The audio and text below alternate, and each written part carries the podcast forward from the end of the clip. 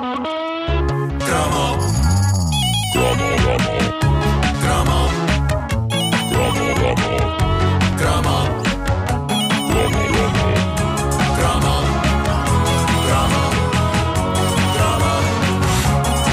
caderneta de cromos é uma oferta Montepio, junte-se ao lado forte da poupança.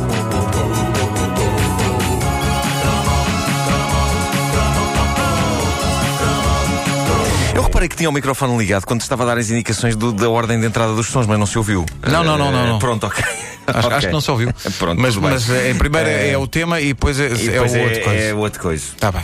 Houve muita coisa de altíssimo grau maluco nos anos 80, mas olhem que à entrada dos anos 90, talvez ainda por contágio da, da década anterior, coisas muito estranhas aconteceram, por exemplo, ao nível da televisão. Entre elas, uma coisa que capturou a imaginação da petizada e que originalmente dava pelo nome de Kyoryu Sentai Juranger.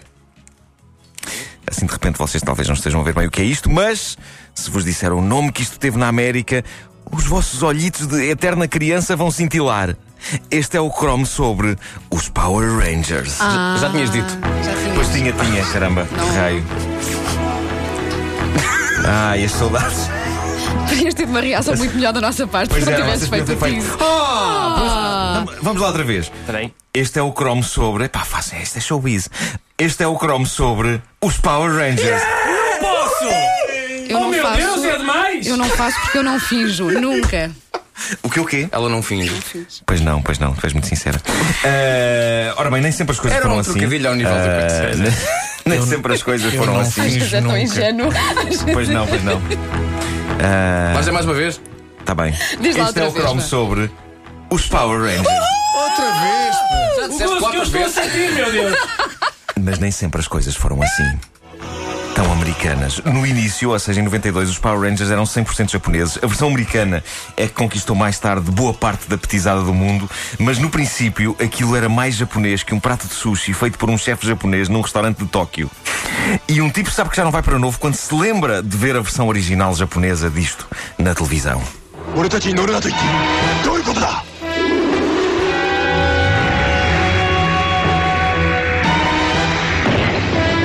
Epá, a versão japonesa era tão melhor do que a americana, porque era infinitamente mais maluca. À boa maneira japonesa, aquilo tinha combates entre monstros e robôs gigantes que eram interpretados por pessoas com fatiotas.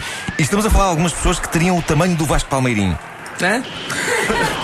De gigantes e moviam-se e lutavam no meio de prédios pequeninos feitos de material que parecia caixas de sapatos. E os prédios dobravam-se à passagem dos monstros, mas a malta aceitava aquilo. Monstros gigantes de certeza conseguiam dobrar prédios, capaz dos prédios ficarem todos cheios de vincos, valha-me Deus. Mas é claro que os grandes heróis da série. Epá, isto é lindo. E um deles é- e tocava uma espécie de uma flauta. Epá, e conseguia dominar os monstros. pá. Saudades. Bons tempos de televisão, já não se faz disto. Ah, os grandes heróis da série eram os Rangers, propriamente ditos, que eram um esquadrão de garotos com fatiotas que apetecia ter para vestir no carnaval. Cada um da sua cor, cada um com o seu poder. Eu confesso que ia tendo um esgotamento para fazer este cromo, porque eu julgava que o universo dos Power Rangers era muito mais fácil do que é. Mas aquilo entre a mitologia japonesa e a mitologia americana é tão confuso entre quem são os heróis e os vilões e o que fazem uns e o que fazem os outros que eu tive de parar para ler a nota do Wikipedia sobre os Power Rangers a- e, e- tive, tive de parar a meio e de apanhar ar. Porque para mim os Power Rangers eram só uns tipos com umas fatiotas e uns capacetes a combater indivíduos vestidos de monstros com uma tal violência que eu não sei como é que em nenhum episódio a cabeça do monstro não voou e o ator não ficou descoberto. E eu acho que isso podia perfeitamente acontecer e eles deixavam a coisa andar. A dada altura, houve então um produtor egípcio chamado Aim Saban que comprou a série japonesa original, levou aquilo para os Estados Unidos, mas se vocês virem a versão americana, aquilo era tão maravilhosamente feito com os pés que o produtor manteve as cenas de luta da versão japonesa para poupar dinheiro. E nota-se que o tipo de imagem das cenas de luta não tem a ver Não com tem tipo de nada a ver com as outras, Das cenas de diálogo e, e- e- e essas cenas de diálogo foram substituídas por cenas novas que foram filmadas com atores americanos. Mas a coisa foi feita de forma tão escandalosa que um dos Power Rangers, na versão americana, é uma rapariga, que é a Ranger amarela. Na versão japonesa era um rapaz. Mas mas como nas cenas de luta eles estão todos com o capacete posto, na série americana, Passa bem, passa bem. quando virem a Ranger amarela à pancada, é um rapaz que está lá dentro. Exato. Uh, Vê-se pela forma do corpo, nota-se Mas completamente. os Power Rangers não é um Mas, bocadinho o eh, antepassado dos Transformers? É Eles não se Não, transformavam não, é da antes, os altura? Transformers são antes. Ah, é? Os Transformers são antes. É que eu pensava sim, que, sim. que isto tinha começado com Power Rangers e depois era Transformers. Mas Não, não, robôs que se podem transformar. São anteriores. Ah, mas, mas durante ah, anos e anos eles, eles mantiveram essa palermice. Mas de- os Power Rangers também não se juntavam todos e criavam um grande monstro. Eu Pois acho que é eles isso, criavam não um é? grande monstro. Era. Criavam, sim, sim, sim, sim. É Chamava- verdade. Chamava-se é verdade. Batatune. Era, era. Quando eles se juntavam, aparecia o Batatinha. Ah, era. quando Agora vamos ter ouvidos fazia- a ligar para cá. Não, isso não era assim. Não era assim. Ah, durante, durante anos e anos eles mantiveram esta, esta história, esta palermice de haver uma Power Ranger que nas cenas de diálogo era uma rapariga e nas cenas de pancada era um rapaz. ah, e mantiveram isso em séries como Power Rangers na Galáxia Perdida ou um dos meus títulos favoritos de série, Power Rangers Força Animal. Eu posso estar a sonhar, mas eu acho que eles se transformavam em animais também, como a, a Maia do Espaço 1999. Mas posso, posso estar a sonhar. Seja como for, é incrível como uma vírgula poderia alterar este título e como só uma vírgula chegava para o tornar muito mais interessante. Eu não veria uma série chamada Power Rangers Força Animal, mas veria uma série chamada Power Rangers Força Animal! Era um bom grito de guerra. O melhor que o dos Power Rangers, que se bem se lembram era Go Go Power Rangers. Pá, Ridículo. Força Animal é olha, melhor. Deixa-me só dizer. Força Animal era muito bom. Os Power Rangers juntavam-se Sim. e criavam o Megazord. Megazord. Ah, tu soubeste isso de cabeça ou tiveste que ir consultar? Consultei. Ah, pronto. Era de É que cabeça. soubesse isso.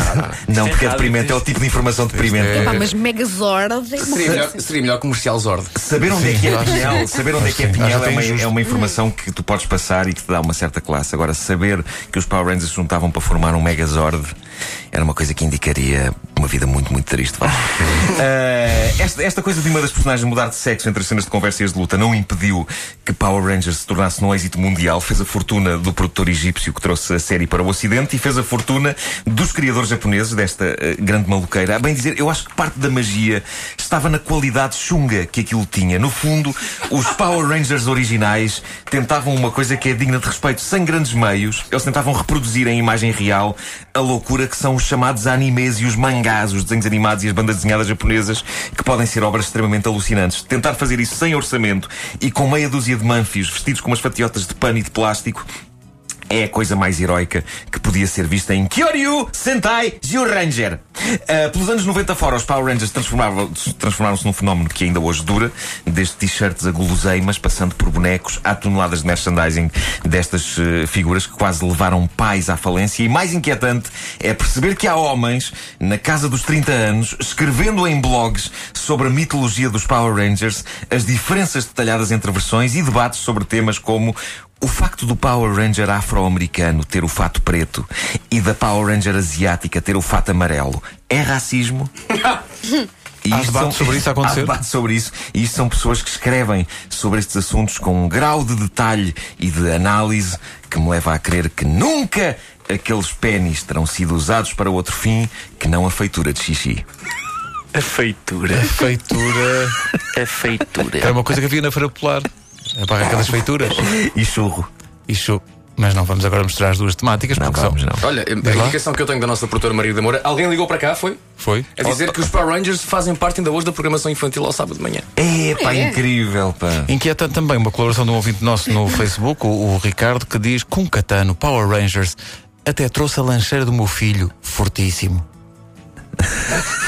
Não sei, não sei, não sei, não sei qual é, não sei. Olha, são feitios. Segundo a nossa ouvinte Mari- Maria Margarida Patrocínio, Sim. eles transformavam-se em animais, sim. E a amarela. bem parecia, A amarela era o tigre dentes de. Dentes de sabre. Sabre, sim. Daí chamar-se Força Animal. Ah, tinha a ver com isso, epá, não se podia chamar Força Animal se eles não se transformassem em animais. Já está, quem sabe, sabe. Bravo, bravo. Vou calar-me bravo agora. por isso. A sério. Bravo por isso. Patrocínio. Gar- Garanto que vou calar-me. Ah, o patrocínio. É o apelido do nosso ouvinte, não é? O patrocínio. A caderneta de cromos é uma oferta Montepio junto ao lado forte da poupança.